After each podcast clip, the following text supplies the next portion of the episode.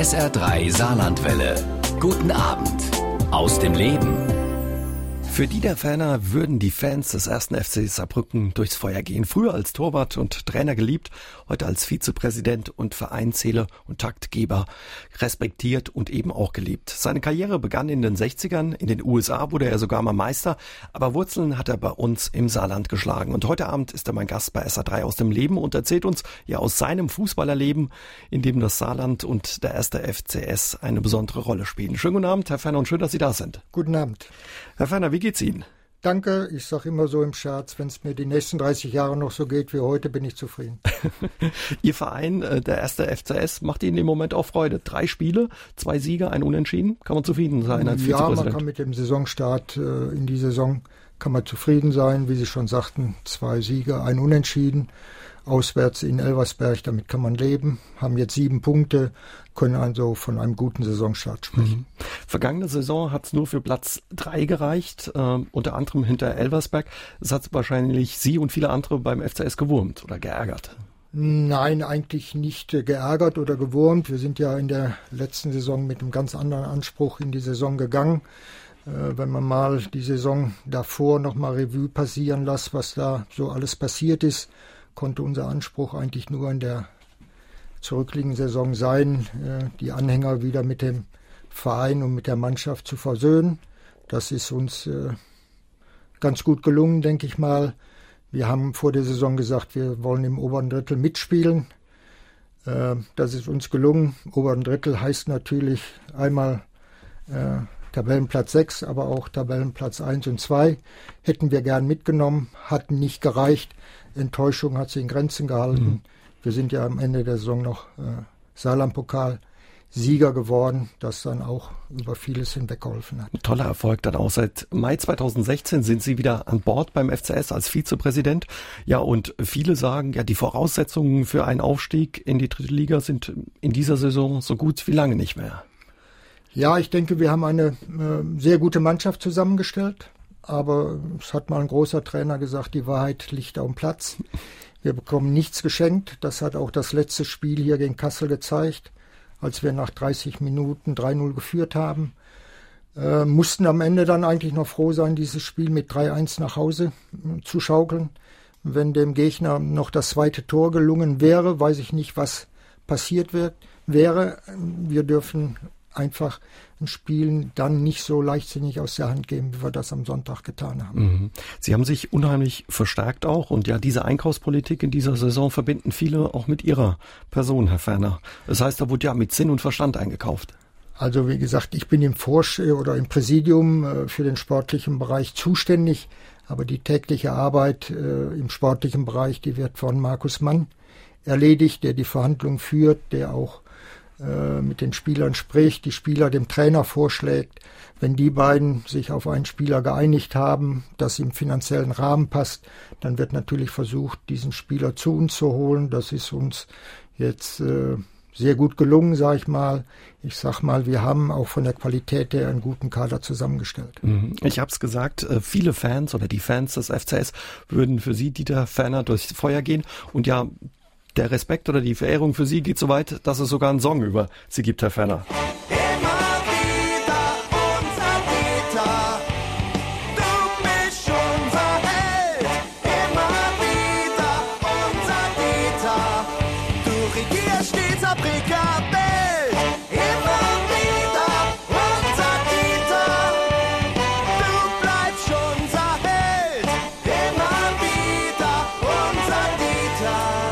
Immer wieder unser Dieter, die Konsorten, ja, mit der Hymne auf Dieter Ferner. Wenn die Fans einen so mögen, was macht das mit einem, Herr Ferner? Freut einem klar. Ja, natürlich freut einen das. Es äh, ist immer äh, schöner, dass man was Positives über einen hört, als was Negatives. Ich glaube, so eitel ist äh, jeder Mensch. woran das liegt, kann ich jetzt wirklich nicht sagen. Ich hatte als Trainer das Glück, hier eine Mannschaft oder den Verein zu übernehmen. In der dunkelsten Stunde kann man wohl sagen. In der fünften Liga in die damals. fünfte Liga abgestiegen ist, äh, konnten dann zwei Aufstiege hintereinander verbuchen. Äh, daran erinnert man sich gerne noch und die etwas älteren, die erinnern sich dann vielleicht auch noch an das ein oder andere Spiel, und was wir im Ludwigspark gemacht haben.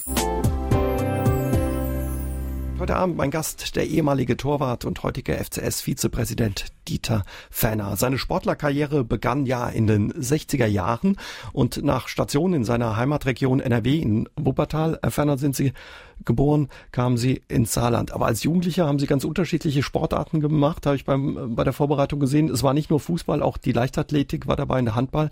Wie kam es dazu, dass Sie dann doch Torwart wurden oder irgendwann im Tor gelandet sind?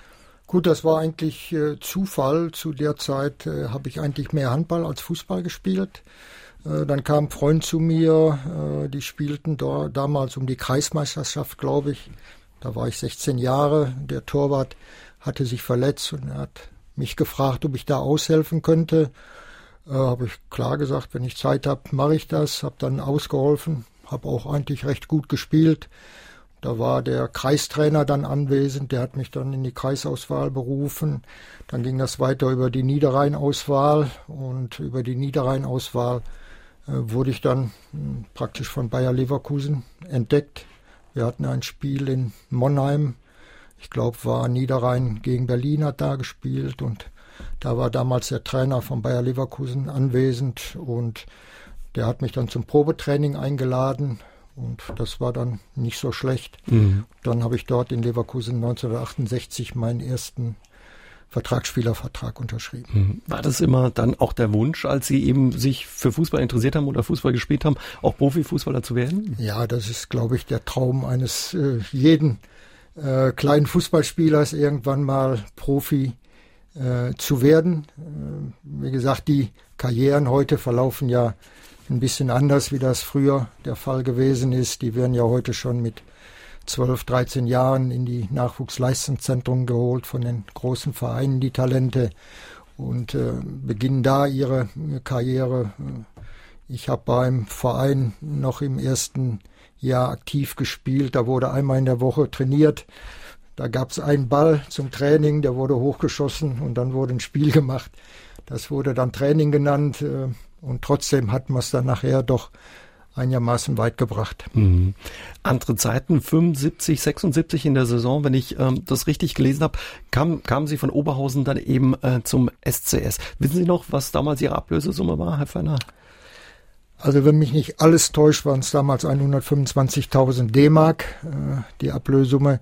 Äh, damals war es aber so, da ist der Vertrag ausgelaufen. Äh, da musste man auch noch Ablösesumme bezahlen. Das fällt ja nach dem Bossmann-Urteil heutzutage mhm. weg. Äh, heute muss man ja nur Ablösesumme bezahlen, wenn ich ein Spiel aus einem Vertrag rauskaufe. Mhm. Viel Geld damals, aber wenn wir jetzt so das Thema, worüber viele die letzten Tage diskutiert haben, über Neymar, die 220, 222 Millionen, ja. weit entfernt. Ne? Weit, weit entfernt. Ich meine, da haben sich die Dimensionen ja äh, so geändert, das ist ja eigentlich mit normalem Verstand gar nicht mehr fassbar. Mhm. Ob das eine gesunde Entwicklung ist, lassen wir mal dahingestellt sein, aber die Entwicklung ist so. Man wird sie auch nicht aufhalten können und ich glaube noch nicht, dass das das Ende der Fahnenstange ist. Hm.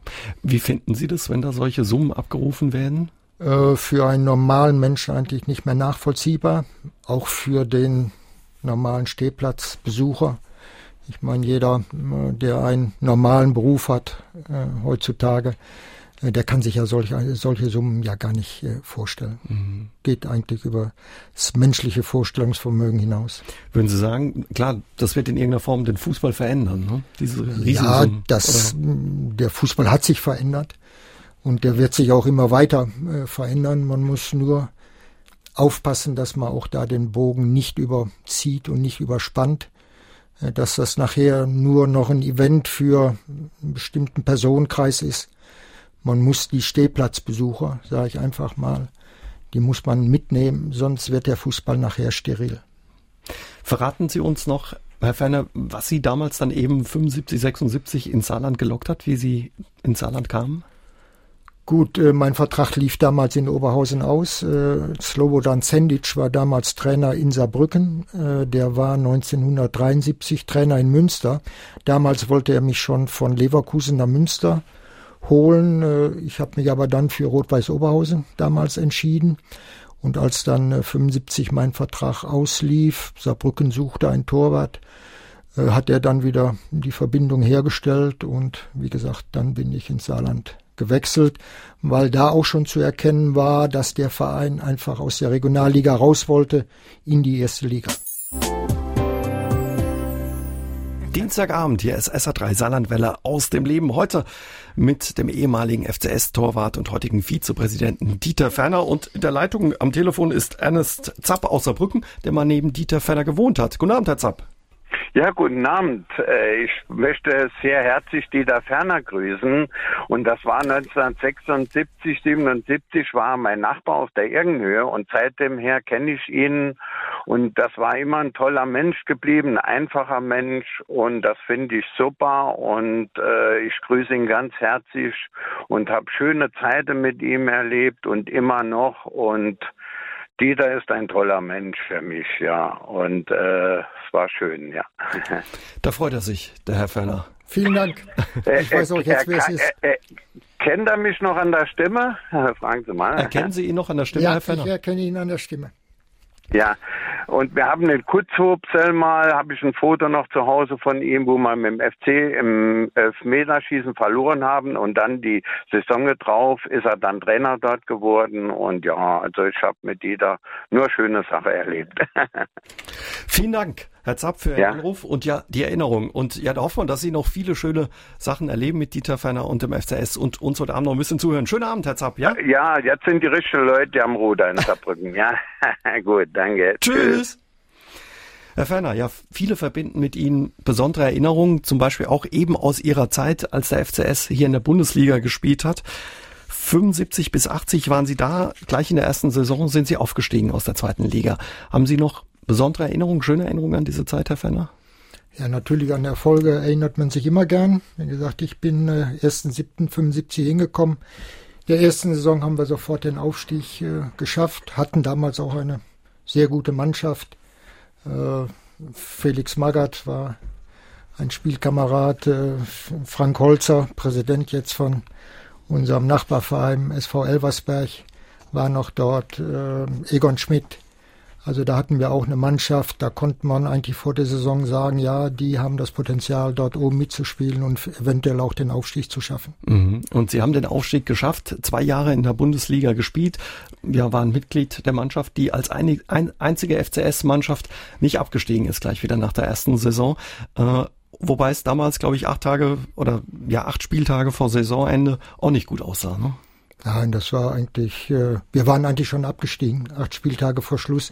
Ich glaube, wir lagen sechs Punkte hinter einem Nichts-Abstiegsplatz.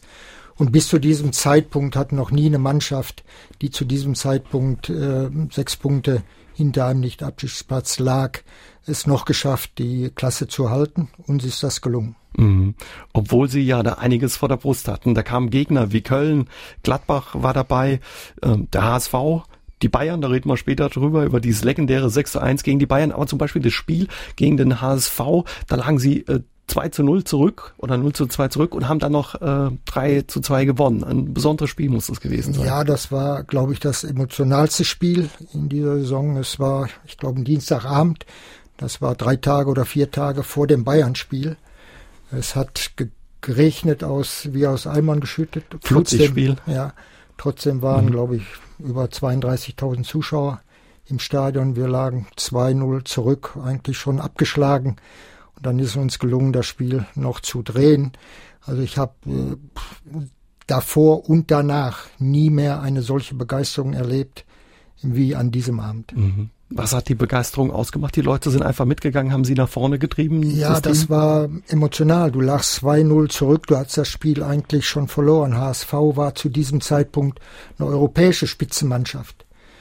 Äh, dann machen wir, glaube ich, kurz vor der Halbzeit das 2-1 und in der zweiten Halbzeit war es ein Sturmlauf auf das äh, Hamburger Tor. Mhm. Und wie gesagt, dann machen wir das 2-2 und ich glaube, Ludwig Schuster nach einem tollen Spielzug das, das 3-2 und da brachen eigentlich alle Dämme im, im Stadion. Wie gesagt, also niemals vorher oder nachher habe ich solch eine Begeisterung in einem Stadion erlebt. Ja, und diese Gegner, die Sie damals alle noch vor der Brust hatten, die hatten ja auch noch was vor. Ne? Also ich habe gelesen, Schalke haben Sie eigentlich um die Meisterschaft damals gebracht. Ja, wenn ich jetzt diese Spiele Revue passieren lasse, ich glaube, es kam Köln, dann mussten wir nach Schalke, dann kam dieses HSV-Spiel Bayern München, München-Gladbach, Karlsruhe und dann zum Abschluss Duisburg, glaube ich noch. Ja, die spielten alle noch um begehrte Tabellenplätze. Schalke zum Beispiel um die Meisterschaft, wenn die gegen uns nur unentschieden gespielt hätten, wären sie anstatt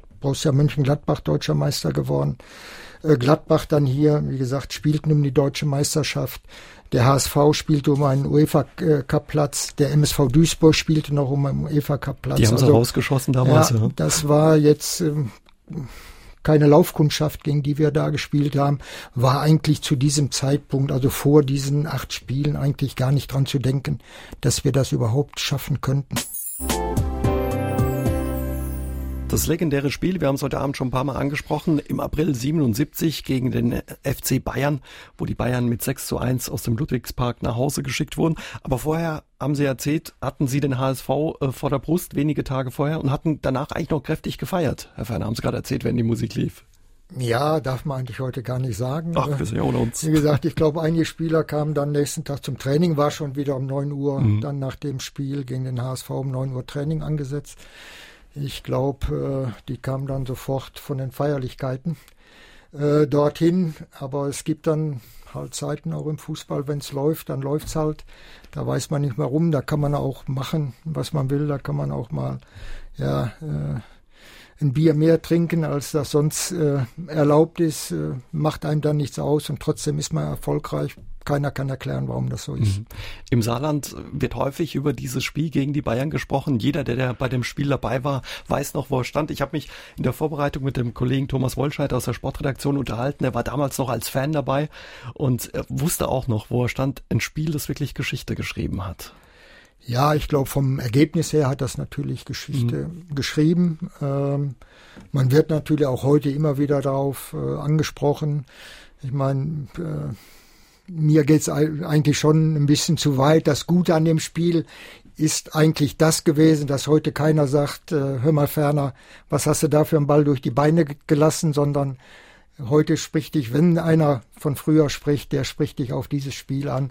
Das ist das Gute an, an diesem Spiel gewesen. Und ja, vom Ergebnis her war das natürlich ein legendäres Spiel gegen eine Mannschaft, ja, die eigentlich Weltklasseformat hatte zur damaligen mhm. Zeit. Ich habe ein bisschen bei uns im Archiv gekramt. Wir waren natürlich auch dabei. Hören wir uns mal an, wie das damals klang im Fernsehkommentar. Frühlingshaftes Aprilwetter, ausverkaufter Ludwigspark, also beste Voraussetzungen, um den FC Bayern zu ärgern. 40.000 Zuschauer wollten Beckenbauer und Co. sehen. Racimovic wird ja nur Kuhle genannt, weil er nicht so viel läuft, aber was er nicht in den Beinen hat, das hat er im Fuß. Eckball, wieder eine Sache von Acimovic. Auf den Punkt, Lugidenz. Roland Stegmeier. Unsere Empfehlung für das Tor des Monats. Der Kollege Karl-Heinz Roland war das damals im Fernsehkommentar. Tor des Monats Empfehlung. Ich weiß gar nicht, wurde es auch dann? Kann ich nicht sagen. Es war in der Auswahl, ich glaube, er ist Dritter geworden. Mhm. Das war, der Eckball wurde, glaube ich, verlängert und äh, Roland Stegmeier macht einen Fallrückzieher und der geht, Ball geht genau in den Knick rein. Das war das 1-0 damals. Vier Tore hat er damals geschossen. Ja. Unglaublich. Unglaublich und die waren alle von Acimovic, glaube ich, vorbereitet, mhm. der an dem Tag ein, ein sensationelles Spiel für uns äh, gemacht hat. Wie der Karl-Heinz eben schon gesagt hat, äh, der hat schon ein Füßchen gehabt, das war schon sensationell. Wir haben es gehört, da waren sie alle dabei, die großen Bayern. Gerd Müller, Franz Beckenbauer, Sepp Meier stand im Tor. Wie war das, ähm, ja, wenn so ein Gerd Müller aufs Tor zuläuft, Herr Feiner?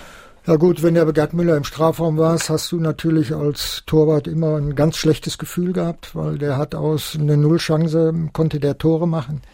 Er war immer ein Unruheherd. Ich glaube nicht, dass er irgendwann mal ein Tor außerhalb des 16er gemacht hat. Der hat sich dann ja größtenteils ja auch immer im oder unten im Strafraum äh, aufgehalten. Äh, wie gesagt, selbst wenn er nicht ins Spiel eingegriffen hat, äh, als Torwart hattest du nie ein gutes Gefühl, wenn er in der Nähe war. Mhm. Also den hat man im Blick gehabt. Genau. Oder war hellwach. Ich habe noch ein bisschen gekramt, ich habe noch was gefunden. Dann wieder Acimovic. In den Rücken von Beckenbauer. Auf den Fuß von Stegmeier. 2 zu 0 für den ersten FCS. 2 zu 0. Haben Sie damals gedacht, nach dem 2 zu 0, da geht noch mehr? Ja, das äh, an dem Tag hatte ich eigentlich von Anfang an ein sehr gutes Gefühl. Ich weiß nicht warum.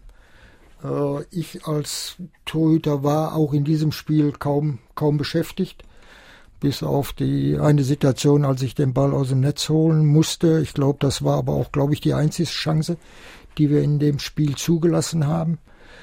Äh, alle Tore waren eigentlich wunderbar rausgespielt, mhm. auch an dem Tag. Ich meine, äh, wenn man es realistisch sieht, waren die Bayern mit dem 6-1 eigentlich noch gut bedient. äh, wir hätten auch ja das eine oder andere Tor mehr machen müssen. Ich glaube, zweimal haben wir noch äh, Aluminium getroffen.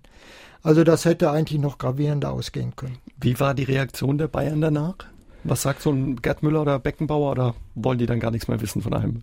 Gut, direkt nach dem Spiel äh, verschwindet man ja dann auch in den Kabinen. Ist nicht so wie heute. Heute lassen sich ja die Mannschaften dann auch noch größtenteils von dem Publikum feiern. Das mhm. war eigentlich damals, glaube ich, nicht so der Fall. Man hat einmal rein ins Publikum reingewunken und dann ist man in die Kabine gegangen. Was dann nachher noch kam, die Bayern, die hatten am nächsten Tag ein Benefizspiel in Frankreich irgendwo hier, hier in der Nähe. Und zufällig haben wir uns dann abends in einem Club in Saarbrücken getroffen, fast die gesamte Bayernmannschaft und auch die gesamte Mannschaft von uns. Und das gab eigentlich einen sehr schönen Abend und eine sehr schöne Nacht und ein sehr schöner Morgen. Ah, okay. Wer musste einen ausgeben? Sie oder die Bayern? Ich kann es nicht mehr sagen. Ich glaube, da gab es so viel Freibier, da äh, wurde die Frage nach dem Bezahlen gar nicht, gar nicht mehr gestellt. Man hört es aber auch im Stadion hinten dran da brennt der Ludwigspark, da war ja, die Hölle ich los. Ich glaube, ne? da waren, ich war offiziell ging ja nur sechs, durften nur 36.000 rein, aber ich glaube, waren über 42.000 im Stadion. Mhm. Muss eine tolle Stimmung überhaupt damals in der Saison auch in der Stadt und im Land gewesen sein. Was ja, das, das, da konnte man hinkommen, äh, wo man wollte. Man wurde immer auf den FC angesprochen, selbst in der Zeit, wo es nicht so gut äh, gelaufen ist. Äh, wie gesagt, äh, das war eigentlich eine Mannschaft, die eigentlich beim Publikum sehr gut äh, angesehen war, sehr gut angekommen ist, weil man konnte uns damals in der Saison nicht vorwerfen, dass man nicht gewollt hatte, selbst wenn die Ergebnisse nicht so gestimmt haben. Und dafür hat das Publikum, glaube ich, auch ein Gespür. In der vergangenen Stunde haben wir uns an das legendäre Spiel erinnert. 6 zu 1 gegen die Bayern und 42.000 Zuschauer waren damals im Stadion. Wer dabei war, kann sich erinnern. Auch unser Hörer, der uns angerufen hat und eine schöne Geschichte von damals hat. Guten Abend, hier spricht äh, Dirk Schabach aus Heusweiler. Ich rufe an, weil ich bei dem legendären Saarbrücker Spiel im Stadion war. Ich war bis dorthin Bayern-Fan, glühender Verehrer der Bayern. Ich war elf Jahre alt und mein, äh, wir hatten einen Nachbar, der war FC-Fan und der hat dann meinen Vater, der auch Anhänger des FCS war, äh, gesagt, wir gehen zusammen ins Stadion. Ich durfte das erste Mal mit Bundesligaspiel. Ja, aber Bayern-Fan. Und dann fing es an. Meine Bayern, die sah ja ziemlich schlecht aus und das wurde immer schlimmer. Und äh, dann hatten die Bayern, als sie dann einen Anschlusstreffer erzielten, da habe ich geschrien. Ja, ich habe mich so gefreut, Tor geschrien. Das war Wahnsinn. Und alle in dem Block, die haben auf uns geguckt und mein Vater immer gesagt, bist du ruhig, bist du ruhig, die hauen nur, verhauen uns den Frack, wenn das raus, was dich so als glühenden Bayern-Fan äh, raushört. Das war meine Begegnung mit dem Spiel. Und nach dem Spiel habe ich dann sofort die Lager gewechselt und war ab dem Zeitpunkt sofort glühender FCS-Fan. Da gab es wahrscheinlich damals viele neue FCS-Fans, nicht nur den Herrn Schabach aus Heusweiler.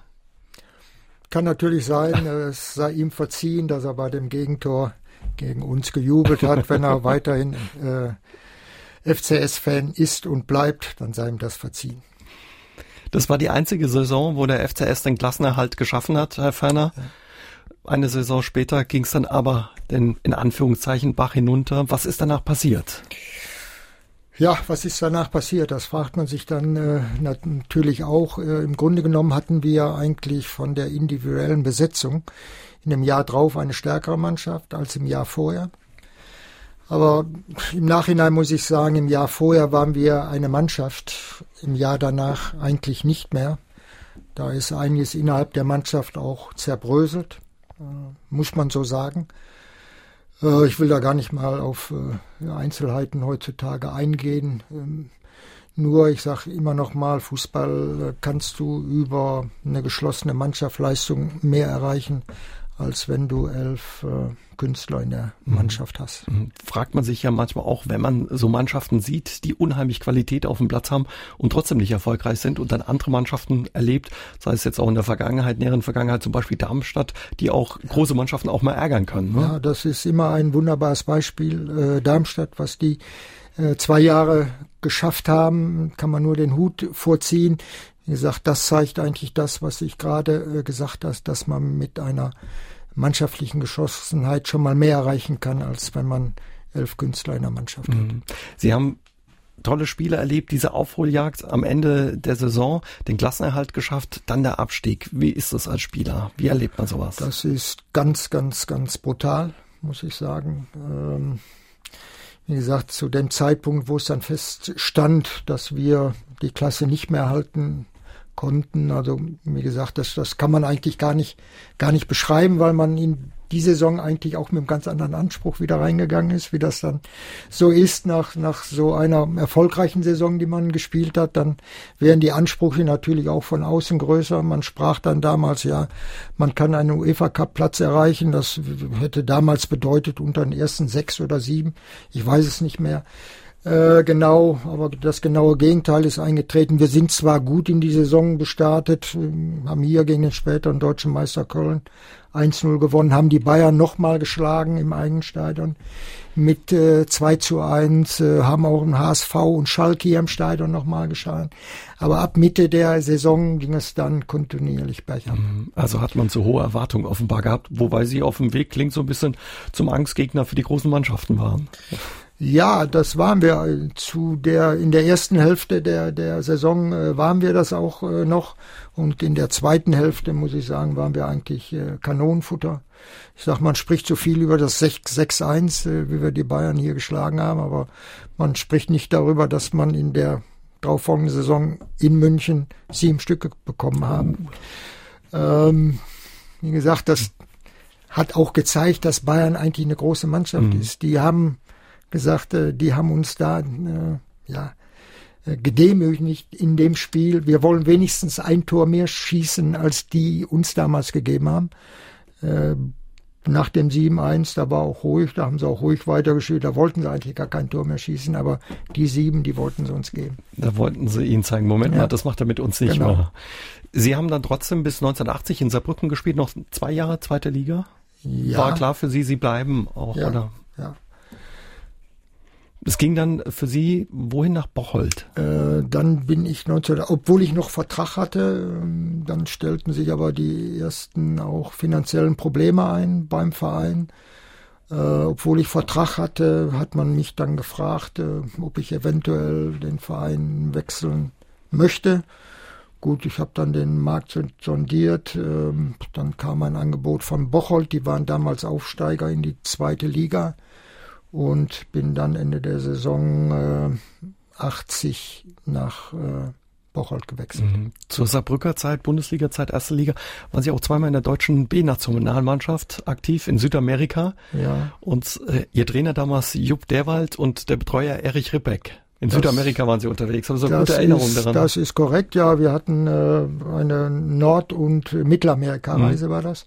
Da hatten wir in den USA gespielt, in Chicago dann äh, Honduras, Jamaika und in Kolumbien. Äh, das waren vier Stationen. Das war Ende der Saison. Das war eine sehr strapaziöse Reise noch, muss ich sagen. Nach einer strapaziösen Saison äh, war für viele Spieler also nicht so, so angenehm. Mhm.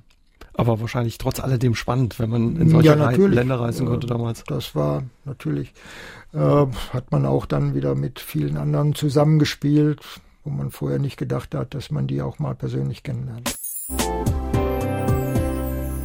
Der heutige FCS-Vizepräsident Dieter Ferner ist heute Abend mein Gast bei SA3 aus dem Leben. Den Fußball im Saarland hat er geprägt wie kaum ein anderer. Fußballmeister wurde Dieter Ferner allerdings in den USA mit den Chicago Sting. Anfang der 80er Jahre, Herr Ferner, ging es für Sie in die USA. Wie kam es dazu? Gut, ich hatte äh, in Bocholt ja den Vertrag unterschrieben, nachdem ich äh, Saarbrücken verlassen hatte Und drei Tage nachdem ich den Vertrag in Bocholt unterschrieben hatte, gab es eine Entscheidung des äh, Deutschen Fußballbundes, aus den zweigeteilten Zweite Liga in eine zu machen. Und da gab es dann äh, so ein sogenanntes Punktsystem, äh, welche Mannschaften dann Ende der Saison äh, 80, 81 dann in der äh, einteiligen zweiten Liga spielen. Da hatten dann die Aufsteiger und Bocholt war damals Aufsteiger eigentlich keine Chance mehr, äh, diese einteilige zweite Liga zu erreichen. Wir waren dann zwar in der sogenannten zweiten Liga Nord, waren wir mit Bocholt siebter oder achter, aber wie gesagt, durch dieses Punktesystem, was die letzten mhm. vier Jahre lief, äh, waren wir dann nicht für die zweite Liga äh, qualifiziert. Und dann kam ein Angebot aus den USA, wie Sie eben schon sagten, von den Chicago Sting, das ich dann angenommen habe. War eigentlich immer schon mein Traum, drüben mal Fußball zu spielen, hatte auch vorher schon einen oder anderen Kontakt gehabt. Da war ich auch noch hier in, in Saarbrücken, hat dann aber nie hingehauen und dann, wie gesagt, kam dann Ende der mhm. Saison äh, 81 diese Anfrage und das habe ich dann natürlich gerne angenommen. War das äh, damals eher noch ein Abenteuer oder hat sich das damals auch schon gelohnt finanziell? Das war Abenteuer und hat sich auch äh, finanziell gelohnt, äh, muss ich sagen. Ähm, Abenteuer, ja, wie gesagt, wenn sie hier aus Deutschland gekommen sind, sie haben jedes Spielort, jeden Spielort haben sie mit dem Bus erreicht. Äh, drüben sind sie nur geflogen. Ich sag mal, äh, da ist eigentlich ein Pilot nur mehr geflogen wie wir als, als Mannschaft. Wir hatten dann auch von April bis äh, ja, Ende September hattest du 40 Spiele, auch eine ganz erhebliche Anzahl. Und wenn dann die Reisekilometer dazu kamen, dann kann man sich schon vorstellen, dass das doch dann auch an die Substanz geht. Und damals ist ja auch dann gesagt worden, ja, das ist eine Operettenliga und ja, da wird kein Tempo-Fußball gespielt. Äh, wenn hier eine Mannschaft äh, einmal in der Woche von Köln nach äh, Barcelona fliegt, dann ist das eigentlich schon unzumutbar durch diese Reisestrapazen. Dies hatten sie drüben eigentlich zweimal in der Woche. Und äh, das musste sie dann auch als Spieler wegstecken können mhm. und das war nicht so einfach. Sie haben es gesagt, Operettenliga, ein bisschen verspottet. Damals Beckenbauer ist so ein Name, den man aus dieser Liga kennt. Pelé, haben Sie die noch getroffen oder mit wem, auf wen sind Sie da getroffen? Äh, Pele habe ich noch getroffen im, im Endspiel gegen äh, Kosmos, aber da war er nur derjenige, der uns den Pokal überreicht hat. Äh, ansonsten George Best, äh, Neskens, Reisbergen, äh, Buljan, Bogesiewicz, also da hat eigentlich alles gespielt, was irgendwann mal im europäischen oder südamerikanischen Fußballer Fußballrang und Namen hatte. Oder Hugo Sanchez, äh, der später nach Real Madrid gegangen ist, der hat in San Diego gespielt, war da meistens, hat da dort meistens auf der Bank gesessen ist dann nach äh, Real Madrid gewechselt, war da über zwei oder drei Jahre Torschützenkönig. Also so schlecht war diese Liga von der Qualität mit Sicherheit nicht. 81 mhm. wurden sie dann mit Chicago gegen Cosmos New York in Toronto nordamerikanischer Meister.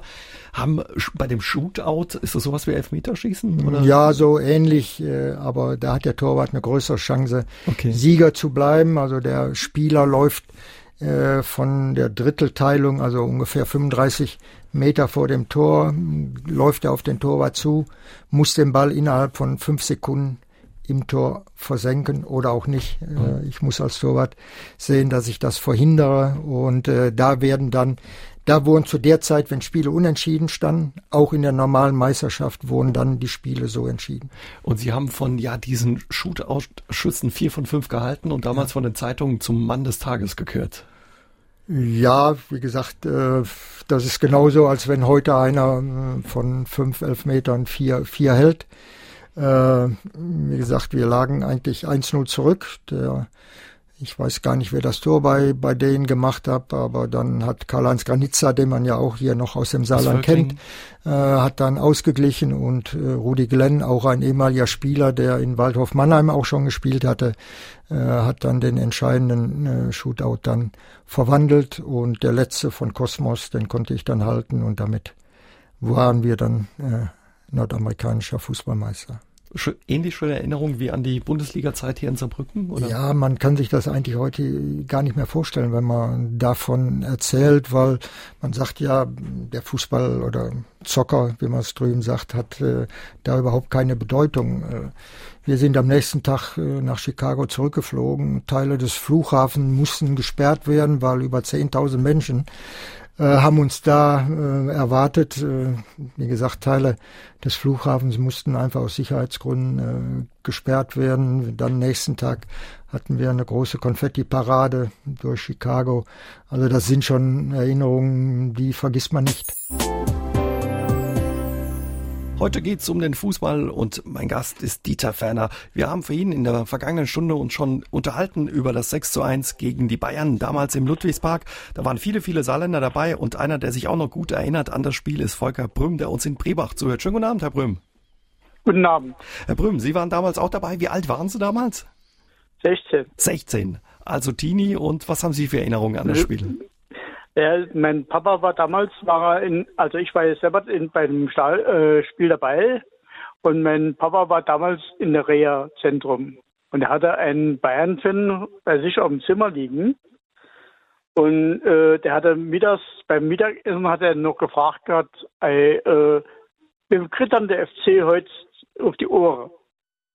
Hat mein Papa gesagt gehabt, ey, äh, erstmal spielen.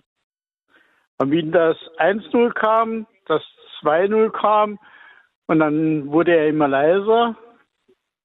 Wie das, das höhere Ergebnis kam, ging, ging er in sein Zimmer und kam die nächsten zwei Tage kam er nicht mehr raus. Also, da hat er sich ein bisschen zu weit aus dem Krankenbett gelegt gehabt. Damals ja, er hat, also, er hat nichts mehr gegessen, gar nichts mehr. Er kann nicht mehr aus dem Zimmer raus. Er wollte also keinen mehr sehen. Eine schöne Erinnerung an die Zeit. Ja, äh, ja. so schnell kann es gehen, ne? So schnell kann es gehen, richtig. und, und ich danke äh, Dieter Ferner damals für diese tolle Leistung, was er in diesem Spiel gebracht hat. Das äh, Dankeschön geht an Dieter Ferner für die tolle Leistung, die er damals gebracht hat im Spiel. Da freut er sich auch heute noch drüber. Dankeschön. Ja. Herr Brüm, vielen Dank und ja, Ihnen einen schönen Abend und danke für Ihren Anruf. Tschüss, bis bald. Bitteschön, gern geschehen. Ja, man hört, viele verbinden eben noch viel mit die, diesem Spiel, Herr Ferner. Äh, kommen wir aber nochmal zurück. Wir waren ja davor in den USA gewesen, wo Sie bei Chicago gespielt haben. Ist das eigentlich der Verein, bei dem jetzt auch äh, Schweine spielt, der Schweinsteiger? Ja, das ist praktisch der Nachfolgeverein mhm. äh, von dem Verein, in dem ich gespielt habe. Drüben sind ja die Vereine etwas anders organisiert. Da gibt's ja Besitzer, äh, denen der Verein gehört. Äh, die die Besitzer kaufen dann die Franchise von der Liga und äh, die werden dann entweder in Chicago etabliert, Seattle, Portland oder wo auch immer. Es mhm. gibt so, gab zum Beispiel auch äh, Dinge, da wurde ein ganzer Verein, Montreal, die wurden zum Beispiel verlegt von Montreal nach Fort Lauderdale. Da ging die ganze Organisation dann nach Fort Lauderdale, äh, eigentlich für europäische oder deutsche Verhältnisse nicht vorstellbar. Also für Sie war das eine tolle Zeit da drüben. Sie sind dann auch privat noch länger geblieben. Drei Jahre haben Sie gespielt, von, oder von 81 bis 83, ja. sind aber zehn Jahre in den USA noch geblieben. Genau, ich bin dann allerdings noch mal ein Jahr zurückgekommen, habe einen Vertrag bei Rot-Weiß Oberhausen unterschrieben, habe mich da aber nach drei oder vier Monaten äh, so verletzt, dass ich meine Fußballer, meine Fußballschuhe an den Nagel hängen musste, wurde eigentlich äh, Sportinvalide bin dann in die USA zurück, weil ich schon vorher dort mit äh, drei Kollegen äh, eine Fußballhalle gekauft hatte, ähnlich wie sie hier jetzt in den letzten Jahren aus dem Boden geschossen sind und äh, hatte dann dann eigentlich da mein zweites Standbein. Mhm. Und Chicago eine tolle Stadt wahrscheinlich. Ja, Chicago ist eine ganz fantastische Metropole.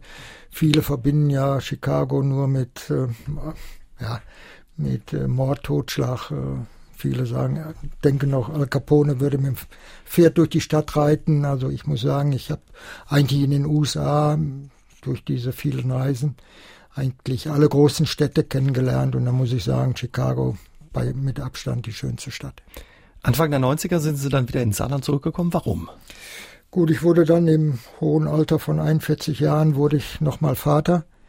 Äh, dann hat sich für mich die Frage gestellt, wo die Tochter aufwachsen soll in den USA oder in Deutschland. äh, habe ich mich für Deutschland entschieden. Äh, ich hatte dann halt immer noch die meisten Verbindungen ins Saarland, hatte hier auch noch ein, ein Haus, das ich vermietet hatte in der Zeit, als ich hier weg war. Und da bot sich dann auch natürlich an, dass ich hierhin zurückgekommen bin. Aber offenbar war auch eine Beziehung eben zu dem Land da oder eine gewisse Zuneigung. Ja, wie gesagt, ich hatte eigentlich immer Kontakt mhm. zu, zu äh, Leuten hier im, im Saarland, ob das zu ehemaligen Spielern war, wie Egon Schmidt äh, zum Beispiel ähm, oder auch äh, zu Reinhard Klimt äh, gab es immer eine Beziehung. Und äh, wie gesagt, dadurch, dass ich auch das, das äh, Haus dann hier noch hatte, hat sich dann einfach angeboten, dass ich äh, hier ins Saarland zurückgekommen bin. Mit Reinhard Klimt spielen Sie, glaube ich, auch Skat, gell? Oder ja, haben Sie gespielt? Spielen Sie noch abends noch in der Goethe-Stube? Ja, aber äh, Reinhard spielt da äh, sehr selten mit, aber ähm, hin und wieder lässt er sich aussehen und mhm. dann spielen wir zusammen. Wer ist der bessere Spieler? Skatspieler. Ja. Äh, ich glaube, er ist schon ein bisschen besser als ich.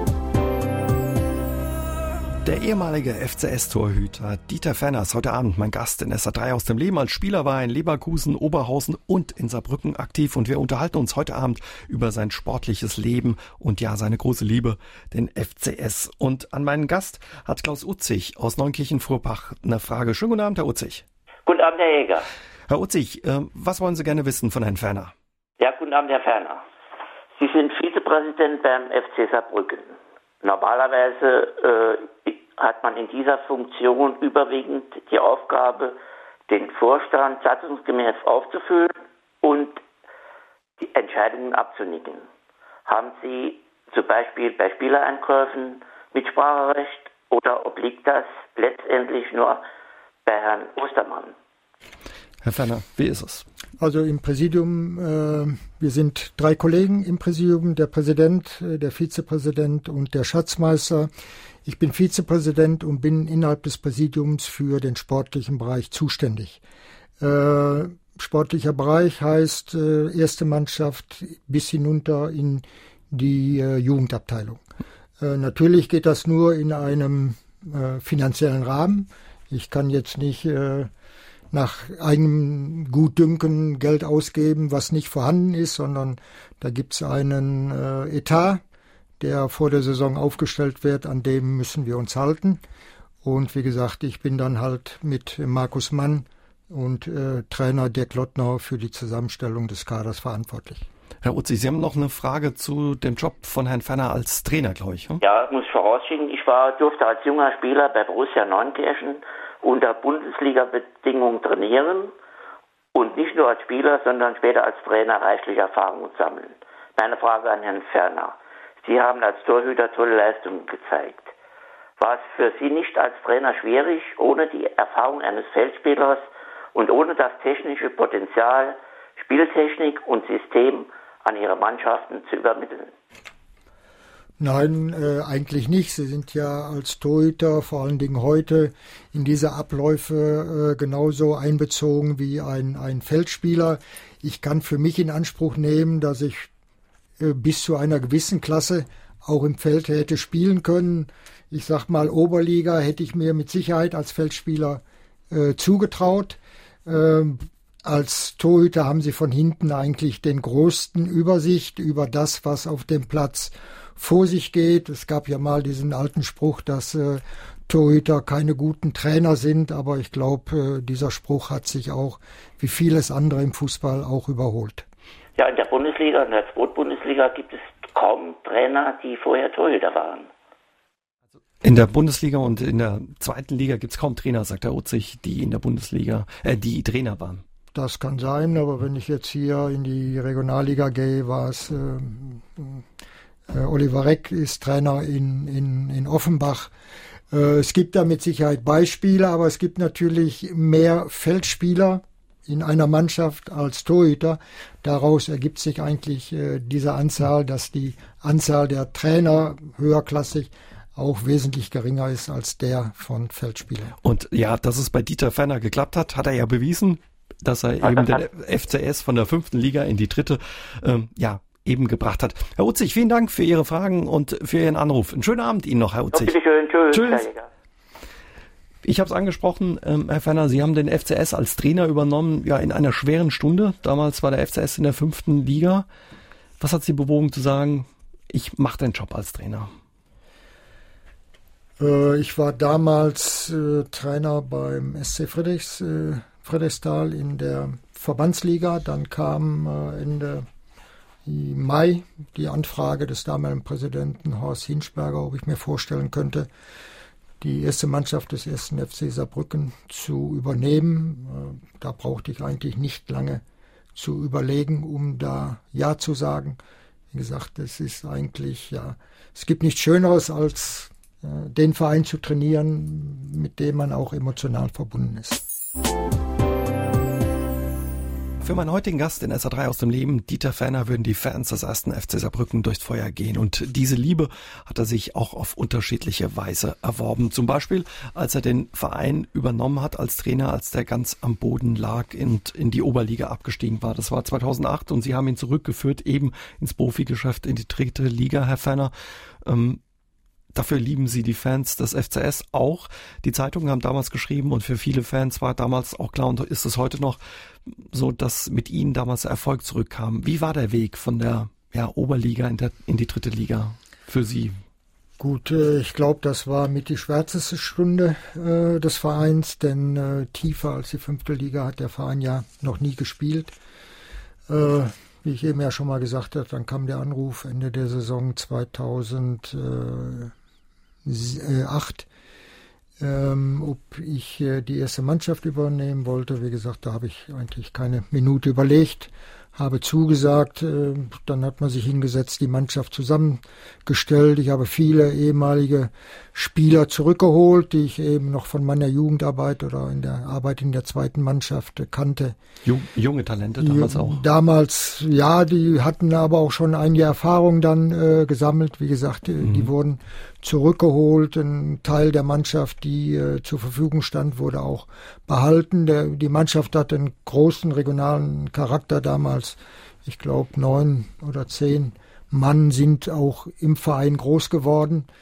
Äh, dadurch kam auch eine Identifikation zwischen Zuschauer und, und Mannschaft wieder zustande.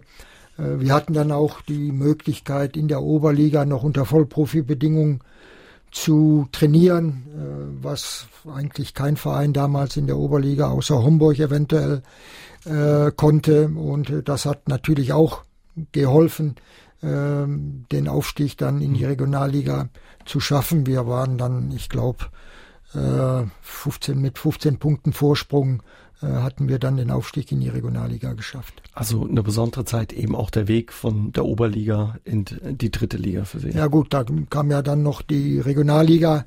Äh, in diese Saison sind wir eigentlich hineingegangen und das muss man als Aufsteiger eigentlich, dass man äh, sagt, ja, unser Ziel muss es sein, nicht abzusteigen wieder aus der Regionalliga.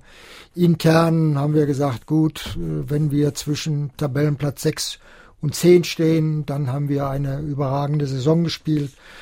Dass wir am Ende der See, am Ende der Zeit dann aufgestiegen sind, also damit hatte mit Sicherheit äh, keiner gerechnet. Äh, das war dann auch so, in dem Jahr hat eigentlich alles zusammengepasst. Ob man das mit der gleichen Mannschaft im Jahr drauf nochmal geschafft hätte, das wage ich zu bezweifeln. Für Sie als Trainer war dann in Liga 3 Schluss, weil Sie den Trainerschein nicht hatten. Für Sie ist der Job an der Seitenlinie ja immer was Besonderes gewesen. Sie haben den Trainerschein damals nicht gemacht. Warum nicht, Herr Gut, ich hätte dann die Möglichkeit gehabt, äh, an dem nächsten Trainerlehrgang teilzunehmen. Äh, das habe ich aber aus äh, verschiedenen Gründen abgelehnt. Erstens, ich war damals 62 Jahre. Ich setze mich mit 62 Jahren nicht mehr auf die Schulbank. Zweitens ist das eigentlich selten gut gegangen, dass ein Trainer Sie sind ja dann sechs Monate von der Mannschaft weg oder sogar noch, noch länger, dass ein Trainer dann immer nur ja, donnerstags zur Mannschaft kommt und dann am Wochenende die Mannschaft dann coacht und dann montags wieder nach Köln zu dem Trainerlehrgang geht. Das ist eigentlich in den seltensten Fällen gut gegangen. Äh, das war auch mit ein Grund, weil ich gesagt habe, das äh, mache ich nicht dann trete ich lieber als äh, Trainer zurück. Wenn wir jetzt eine etablierte Drittligamannschaft gewesen wäre, hätte ich mir das eventuell vorstellen können. Aber für uns ging es ja damals auch als, als Aufsteiger. Ähm, darum, die dritte Liga äh, zu halten. Und da muss die Mannschaft dann auch wissen, wer der Chef mhm. ist, die ganze Woche über. War es schwer für Sie, als Trainer nicht weitermachen zu können in der dritten Liga? Ja, das war ein Teil meines, meines Lebens gewesen, sage ich einfach mal. Äh, es hat mir immer Spaß gemacht. Auch, auch da hat es ja natürlich Rückschläge gegeben. Ist ja nicht nur so gewesen, dass man da auch nur die Sonne gesehen hat, sondern da gab es auch Rückschläge. Wenn ich in das, an das Regionalliga-Jahr denke, erstes Spiel gegen Elversberg, 6-0 Niederlage in, in Neunkirchen, das steckst du nicht einfach äh, so weg. Ähm, aber wichtig ist natürlich, was dann am Ende der Saison rauskommt. Also ich muss sagen, ich war immer gern Trainer. Mhm. Also ist schwer gefallen ja, haben. Kann man sagen. Manfred Maas hört uns in Saarbrücken zu und er würde von Ihnen gerne wissen, Herr Ferner, was glauben Sie? Ein guter Torwart wie Sie oder Tilkowski, äh, ist das Talent oder Training? Gut, da muss natürlich beides äh, zusammenkommen. Nicht nur beim, beim Torhüter, sondern auch bei einem guten äh, Feldspieler. Du schaffst es heute nicht mehr nur mit äh, Talent und du schaffst es nicht nur mit äh, harte Arbeit am, am, am Trainingsplatz. Also da muss beides schon äh, zusammenkommen. Kaum ein Verein weckt so große Emotionen im Saarland wie der FC Saarbrücken. Man hasst ihn oder man liebt ihn, sagt mein heutiger Gast in SA3 aus dem Leben, Dieter Ferner. Und selbst wenn man ihn liebt, hasst man ihn ab und zu, Herr Ferner, haben Sie mal gesagt. Das ist korrekt, das habe ich mal gesagt. Ein besonderer Verein. Ja, der FC wird im Saarland immer ein besonderer äh, Verein sein, äh, egal in welcher Liga er spielt. Er berührt die Menschen immer noch, auch in der vierten Liga. Ähm, wie gesagt, selbst wenn jetzt ein Verein aus dem Saarland mal eine Liga höher spielen würden als, als wir, glaube ich immer noch, dass wir auch immer noch die meisten Zuschauer haben werden. Wir werden immer noch die meisten Emotionen wecken. Wir werden immer noch die größten Coverage bei der schreibenden oder auch berichtenden Presse haben, weil wir halt die Leute im Land berühren, so oder auch anders. Mhm. Also Im, im, Im, Guten als auch im Schlechten. Ja, ein Verein auch mit einer außergewöhnlichen und besonderen Geschichte. Ja, ich meine, ich glaube, Julius Remy, der damalige Präsident des äh, Weltfußballverbandes, hat mal den FC als die interessanteste Mannschaft Europas bezeichnet. Das war nach dem Krieg in Anfang der 50er Jahre. Äh, gesagt, äh, da fallen ja auch so Ergebnisse wie das 4-0 in einem Freundschaftsspiel in Madrid. Äh, der FC hatte am ersten Europapokal äh, teilgenommen 1955, hat in Mailand äh, 4-3 gewonnen, wenn mich nicht alles täuscht. Leider dann das Rückspiel hier zu Hause äh, verloren. Also der hat schon Duftmarke nicht nur im Saarland gesetzt, sondern auch über dem Saarland hinaus. Um die deutsche Meisterschaft auch mitgespielt zweimal? Das ist richtig. Äh, ich glaube 43 als auch 52 leider beide Mal das Spiel äh, verloren. Aber äh, in einem Endspiel zu stehen, vor allen Dingen in einem deutschen äh, Endspiel um die deutsche Meisterschaft, das bedeutet immer noch sehr, sehr viel. Ja, und viele Erinnerungen haben die Fans vom FCS oder auch Saarländer eben an das Spiel, über das wir heute Abend schon viel, über das wir viel heute Abend gesprochen haben, das 6 zu 1 gegen die Bayern. Da haben wir noch eine Nachricht von einem Hörer. Und hier ist der Walter Ehrlich aus Wallhausen. Ich hatte die Möglichkeit, mich mit Dieter Ferner zu unterhalten, und zwar wie die Spielervorstellung war in Saarbrücken. Und da saßen wir nebeneinander.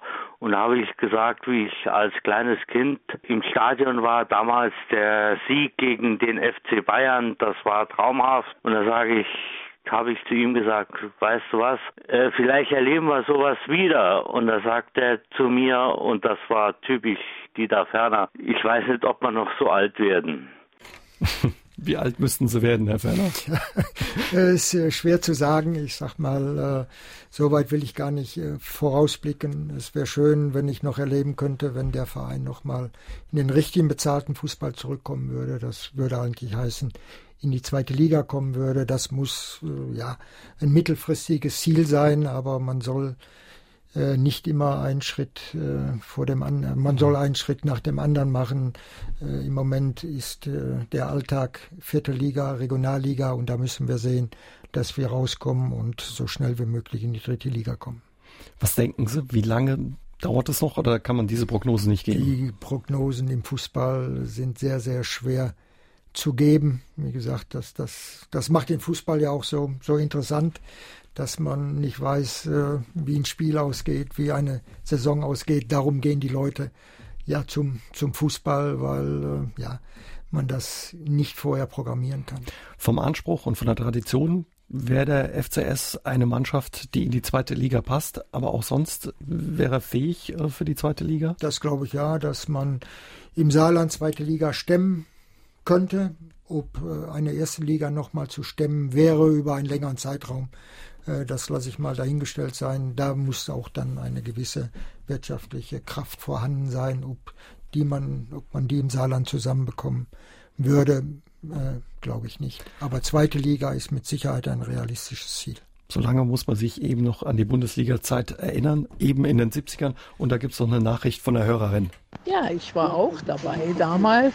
Frauen haben ja noch nicht mal was bezahlen müssen. Und ich war allerdings auf der Seite, wo die Bayern-Fan waren. Neben dem Kassenhäuschen stand ein Baum. Und da ich sehr gelenkig war damals, dann bin ich einfach auf diesen Baum immer höher geklettert und habe dann jedes Mal gejubelt, wenn der FC ein Tor geschossen hatte und ich hatte einfach auf 6 zu 1 getippt und ich hatte ja recht behalten. Aber wenn die Bayern gekonnt hätten, die hätten damals diesen Baum abgesägt, weil ich da oben immer so mich tierisch gefreut habe.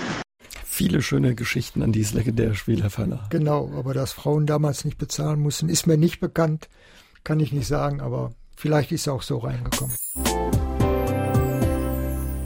Dieter Fähner.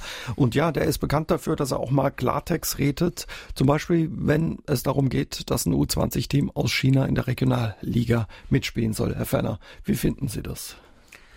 Gut, ist natürlich ein bisschen ungewöhnlich, dass man äh, so eine Mannschaft installiert oder installieren wollte.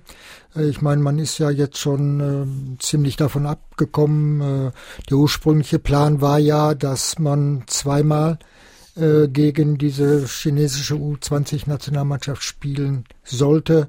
Äh, wenn das so gekommen wäre, hätten wir das mit Sicherheit abgelehnt, weil wir haben in der Vorrunde schon äh, 23 reguläre Spiele, da kommen die Pokalspiele äh, dazu. Äh, das wäre einfach zu viel gewesen. Jetzt ist es so, äh, dass man in der Rückrunde an dem spielfreien Wochenende, was jede Mannschaft einmal hat, dann gegen diese Mannschaft äh, spielen soll. Das ist mit dem Trainer abgesprochen worden oder der, der, Trainer ist gefragt worden, willst du da ein Freundschaftsspiel haben oder nicht? Hat er gesagt, ja, das äh, passt rein, da will ich ein Freundschaftsspiel haben, damit man im Rhythmus bleibt. Äh, und darum haben wir äh, zugestimmt, dass ob wir da jetzt einen anderen Gegner suchen oder gegen diese äh, chinesische U20 spielen, macht eigentlich keinen großen Unterschied. Ein Teil der Fans hat ja die Idee ein Stück weit als eine Verunglimpfung der Regionalliga gesehen, beziehungsweise so die Regionalliga als Spielwiese mhm. für den DFB. Wie erleben Sie das? Sie haben ja auch kritisiert zum Beispiel die vielen Spiele vor der Ja, wie gesagt, äh, der, der, der Spielplan durch diese 19 Mannschaften, die wir haben, der ist natürlich sehr, sehr eng gestrickt, wie ich eben schon gesagt habe. Wir haben bis äh, zur, zur Winterpause haben wir 23 äh, Regionalligaspiele, dann kommen noch die Pokalspiele auf Landesebene dazu. Wir sind noch im DFB, in der ersten DFB-Pokal-Hauptrunde. Da kann es sogar sein, dass wir noch mal eine Runde weiterkommen weiß man äh, nicht, wird man äh, Sonntag wissen. Also das ist schon, äh, ja, normalerweise, warum dieser Plan der Spielplan so gestrickt worden ist, weiß ich nicht. Dazu, dagegen hat man in der Rückrunde dann nur, nur 13 Spiele. Kann natürlich auch damit zusammenhängen, weil in einem kommenden Jahr die Weltmeisterschaften äh, wieder beginnen, dass man halt mit der Saison früher äh, abschließen äh, wollte. Ihre Kritik war aber auch ein Stück weit äh, mal, dass Sie gesagt haben, ja, die Regionalliga, die ist dem DFB ein Stück weit egal. Ja, das ist halt so. Wir mhm. sind jetzt nicht das äh, Hauptprodukt des, des, des, des DFB. Äh, sieht man ja auch schon daran, dass die Regionalliga ja mittlerweile in die äh, Gewalt der, der äh, Regionalverbände über, übergegangen ist. Also unser direkter Vorgesetzter, wenn ich mich so ausdrücken will, ist der ähm, Südwestdeutsche äh, Fußballverband und nicht, nicht der DFB. Ähm, DFB interessiert eigentlich nur sein Premium-Produkt, das ist erste erste Liga, dann kommt die zweite Liga, dritte Liga auch noch äh, ein bisschen, aber was darunter kommt, äh, das hat nicht diese große äh, äh, Standing beim Deutschen Fußballbund. Wie stark ist sie denn, die Regionalliga? Weil viele ehemalige Bundesligisten tummeln sich. Ja, ja neben Saarbrücken, Waldhof, die Stuttgarter Kickers. Ja, die ist schon äh, sehr, sehr stark. Viele Vereine spielen ja auch in dieser Regionalliga unter Vollprofi-Bedingungen. Also die machen nicht, nichts anderes, die Spieler als Fußball zu spielen. Viele Vereine sind auch finanziell so gut aufgestellt, dass sie auch höherklassige Spieler verpflichten können. Äh, also die, ähm, das Niveau ist schon sehr, sehr hoch. Ähm, viele Vereine wollen mit Kraftakten aus dieser Klasse raus. Äh, wenn ich jetzt in den Westen mal gehe und schaue mir Bayer Uerdingen an oder früher Bayer Uerdingen, jetzt heißen sie FC Uerdingen, glaube ich, die wollen mit aller Gewalt daraus, mit einem immensen Etat, äh, den die haben. Diese Dinge gehen dann meistens schief. Wenn man dann einen Sponsor hat, der nachhaltig wirtschaftet, dann kann man noch eine Saison dranhängen. Aber wenn man jetzt alles auf eine Karte setzt und sagen, diese Saison muss es sein, diese Dinge gehen meistens in die Hose und dann ist der Verein dann meistens auch nicht mehr existent. Mhm. Martin Brömer hört uns in Saarlouis zu und er wird von Ihnen gerne wissen, das kommt ja noch dazu, was Sie davon halten, dass der Meister in der Regionalliga nicht direkt aufsteigt, sondern noch in Anführungszeichen in Relegation spielen muss. Ja, das kann eigentlich gar nicht sein. Äh, ich glaube, das ist die einzigste Liga in ganz Europa, in dem der Meister nicht direkt aufsteigt. Ähm, wie gesagt, da werden in, in zwei Spielen kann eine ganze Saison kaputt gemacht werden. Ich denke jetzt gar nicht mal an die letzten beiden Spielzeiten, sondern die Spielzeit davor. Da ist Offenbach mit zehn Punkten Vorsprung in der Regionalliga Meister geworden und ist in den Relegationsspielen kläglich gescheitert. Damit ging eine ganze Saison hin. Man hat hervorragend gearbeitet über 34 Spiele oder 36 Spiele und dann soll alles an, an zwei Spiele hängen. Das kann eigentlich nicht sein. Aber auch da sind sich die einzelnen Mannschaften in den Ligen nicht, nicht einig. Sonst könnte man ja dagegen vorgehen. Viele Vereine sind mit der äh, mit der Regionalliga so, wie sie ist, äh, zufrieden. Das kann man eigentlich dann nur dagegen vorgehen, wenn man wirklich die Vereine alle unter einen Hut bekommt. Also alle an einem Strang ziehen. Ja, das ist nicht der Fall. Dieter Fenner ist heute Abend mein Gast in SA3 aus dem Leben. Und an ihn hat Manfred Maas aus Saarbrücken eine Frage. Er würde gerne von Ihnen wissen, ähm, Herr Fenner, glauben Sie, dass es beim FC ein Missmanagement gibt, das man trockenlegen muss? Nein, also das äh, glaube ich nicht. Ich meine, ich kann ja jetzt nur über die Zeit sprechen, für die ich Verantwortung trage. In der Zeit ist ja auch einiges umstrukturiert worden innerhalb des Vereins. Mit äh, Markus Mann und David Fischer wurden zwei Leute neu installiert, äh, die in ihrem Bereich wirklich sehr gute Arbeit leisten. Äh, die äh, Jugendabteilung wurde neu strukturiert. Leider ist es uns nicht gelungen, wieder eine U23 ins Leben zu rufen. Also ich denke, in diesem Bereich sind wir auf einem guten Weg. Mhm. Ist das ein Problem für den Verein, dass es keine U23 gibt? Ja, das ist ein sehr großes Problem. Warum? Ähm, Erstmal zur ersten Mannschaft hin. Äh, ich meine, da sind jetzt einige Spieler, die jetzt überhaupt keine Spielpraxis haben. Wo sollen sie diese Spielpraxis bekommen? Wir können jetzt keine keine Freundschaftsspiele äh, irgendwo äh, abschließen, weil Freundschaftsspiele, die bringen in diesem Fall sowieso nichts. Man muss am Wettspielbetrieb teilnehmen. Äh, das ist uns durch die U23 jetzt total genommen. Und vor allen Dingen äh, junge Spieler, die man an die erste Mannschaft heranführen könnte, äh, die aus der A-Jugend herausgekommen sind, äh, die gehen uns einfach verloren wenn sie nicht sofort diese Klasse haben, um in die in den Kader der ersten Mannschaft aufgenommen zu mhm. werden.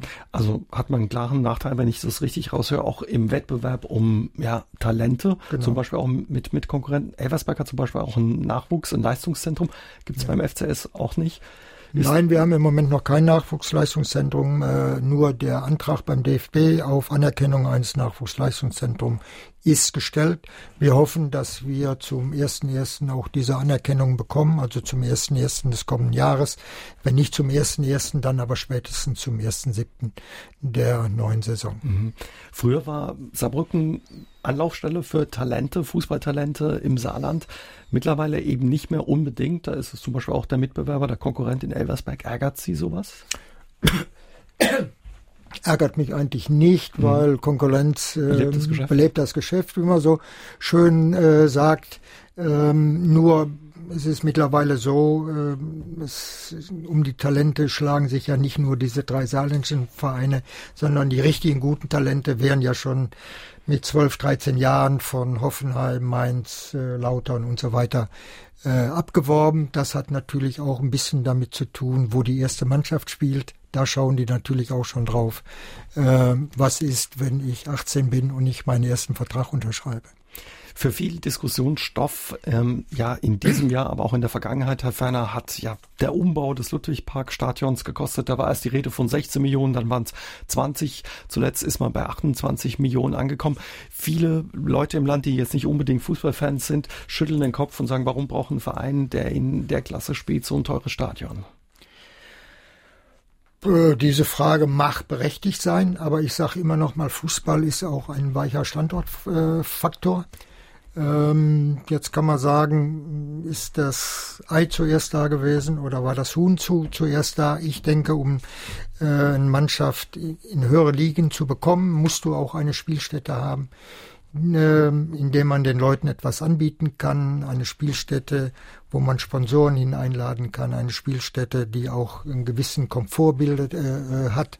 Wenn du die heutzutage nicht hast, dann bist du, fällst du hinten runter. Und ich weiß nicht, wie es äh, weitergehen soll. Äh, ich meine, in Völklingen, das sind äh, sehr nette Gastgeber, da ist gar nichts drüber ähm, zu sagen, aber ich weiß nicht, wie der Verein das äh, jetzt noch länger aushalten soll, über einen längeren Zeitraum nicht im Ludwigspark spielen zu können. Mhm.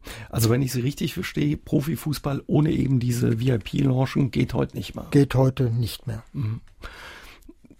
Was haben Sie damals gedacht, als die Zahl aufgeploppt ist, 16 Millionen? Haben Sie gedacht, da kann was dann stimmen? Gut, zu der Zeit äh, war ich eigentlich noch nicht äh, ja, in dieser Position, die ich äh, heute habe, habe mir da auch keine großen Gedanken drum gemacht, äh, habe aber dann mal gehört, äh, was so eine Arena in Wien-Wiesbaden, die ja praktisch aus, aus, aus Blech zusammengehauen worden ist. Die hat ja ähnlich, da ähnlich äh, viel gekostet damals, ich glaube 12, 12 Millionen. Äh, dann in solch einer Bauweise, ja, dann kann man sich das eigentlich kaum, kaum vorstellen, dass in einer kompakten Bauweise das auch nur 16 Millionen kosten sollte. Äh, Stadion ist jetzt abgerissen. Äh, ich hoffe, dass wir so schnell wie möglich das Stadion hinbekommen. Ansonsten muss ich sagen, sehe ich für den Verein schwarz, weil es brechen immer mehr Zuschauergruppen einfach weg. Weil es eben nicht mehr so attraktiv dann ist. Genau. Hier ist SA3 aus dem Leben am Dienstagabend, heute mit der FCS-Legende Dieter Ferner. Und an den hat, gibt es noch eine Hörerfrage. Ja, guten Abend. Hier ist Becker. Ich habe mal eine Frage an den Herrn Ferner. Er sagt, äh, sie hätten die größten Fans im Saarland. Meine Frage ist aber auch dazu, zu den Fans. Wieso kriegen, bekommen sie die, diese Gewalt, wo sie immer anstreben, nicht aus dem Stadion raus? Warum gibt man da mal kein richtigen Verbot? Gut, dieses Problem haben äh, nicht nur wir, sondern das haben viele andere Traditionsvereine leider auch. Ähm, wir sind im dauernden Kontakt mit äh, diesen Fangruppen. Äh, da sind es aber auch dann immer nur Einzelnen, auf denen das zutrifft. Äh, diesen Leuten versuchen wir natürlich auch durch Stadionverbote das Handwerk zu legen. Da sind in den letzten Jahren schon äh, eine Menge Stadionverbote ausgesprochen. Aber wie gesagt, alles bekommen sie nicht in den Griff. Das ist jetzt aber nicht nur auf den ersten FC Saarbrücken bezogen, diese Problematik, sondern die betrifft viele andere sogenannte Traditionsvereine auch. Oder auch, Bundes Leider auch. Bundesliga-Clubs. Die letzten Tage hat ja auch Schlagzeilen gemacht, dass man sich Sorgen macht um den Start der Bundesliga. Also es ist ein Thema, was man ernst nehmen muss und ja, was sie auch ernst nehmen. Das muss man sehr, sehr ernst nehmen. Äh, wie gesagt, diese Gewaltbereitschaft, die nimmt immer mehr zu. Äh, bei uns äh, hatten wir im letzten Jahr eigentlich nur dieses Spiel gegen, gegen Trier, wo es ein bisschen eskaliert ist mit der Gewalt. Ansonsten haben wir mehr Probleme mit dem Abbrennen der Pyrotechnik. Und es gibt noch eine Frage von Armin Theobald aus Mettlach. Die ja, mein Name ist Armin Theobald aus Mettlach. Ich würde eigentlich nur mal sagen, ich kann mir nicht vorstellen, dass jemals irgendein Verein, sei es Elversberg oder FC Saarbrücken oder Homburg, jemals wieder in die Bundesliga aufsteigen wird. Da fehlt einfach das Potenzial, sprich das Finanzielle. Sehen Sie das genauso? Dankeschön. Ja, für die erste Liga gebe ich Ihnen da recht, obwohl man auch da Beispiele hat wie, wie Darmstadt, die auch mit äh, wenig wirtschaftlicher Kraft äh, das mal geschafft haben, aber sich da über einen längeren Zeitraum zu etablieren, wird natürlich schwer. Ich für meinen Teil denke, im Saarland, der, das Saarland kann mit Sicherheit einen Zweitligisten vertragen, hat auch die wirtschaftlichen Möglichkeiten dazu, hier einen Zweitligisten äh, zu etablieren. Äh, darüber hinaus, wie ich eben schon gesagt habe, erste Liga, da glaube ich auch, würde die Wirtschaftskraft hier fehlen. Sie haben mal gesagt, der FCS ist mein Verein, Herr Feiner. Das wird er wahrscheinlich auch bleiben. Das wird er bleiben. Äh, man sagt ja so im Scherz schon mal, man kann seine, äh, man wechselt seine Frau, aber seinem Verein bleibt man immer treu. Herr Ferner, dann wünschen wir Ihnen und dem FCS alles Gute, viel Erfolg. Die nächste Partie haben Sie vor der Brust am Sonntag, DFB-Pokal gegen Union Berlin. Genau. Der freie Verkauf läuft noch. Der freie Verkauf läuft, sind auch noch Karten zu haben. Wir hoffen auf ein gutes Spiel und wenn es äh, optimal läuft, könnten wir vielleicht eine Runde weiterkommen. Also für alle, die Lust haben, Fußball zu gucken, am Sonntag kann man das machen. Vielen Dank, Herr Ferner, für Ihren Besuch. Danke sehr. Und zum Schluss gibt's noch eine schöne Geschichte von Christian Wein aus Dillingen. Der schreibt uns über SA3.de in Studio Lieber Dieter Ferner. Seit 1977 bin ich Fan des FC S und habe natürlich auch äh, Sie noch spielen sehen im Mai 2010 zum Spiel gegen den FC Köln 2 und um den Aufstieg in die dritte Liga gelang es mir auch mein Vater, der seit dem Relegationsspiel gegen Eintracht Frankfurt vor über 20 Jahren nicht mehr beim FC war, mit in den Park zu nehmen. Als ich ihn fragte, warum, sagte er wegen Dieter Ferner. Das bedeutet mir sehr viel und dafür möchte ich mich auf diesem Weg bei Ihnen bedanken. Eine schöne Geschichte zum Schluss, Herr Ferner. Ja, sehr schöne Geschichte. Recht herzlichen Dank. SR3 aus dem Leben. Immer dienstags im Radio, danach als Podcast auf sr3.de.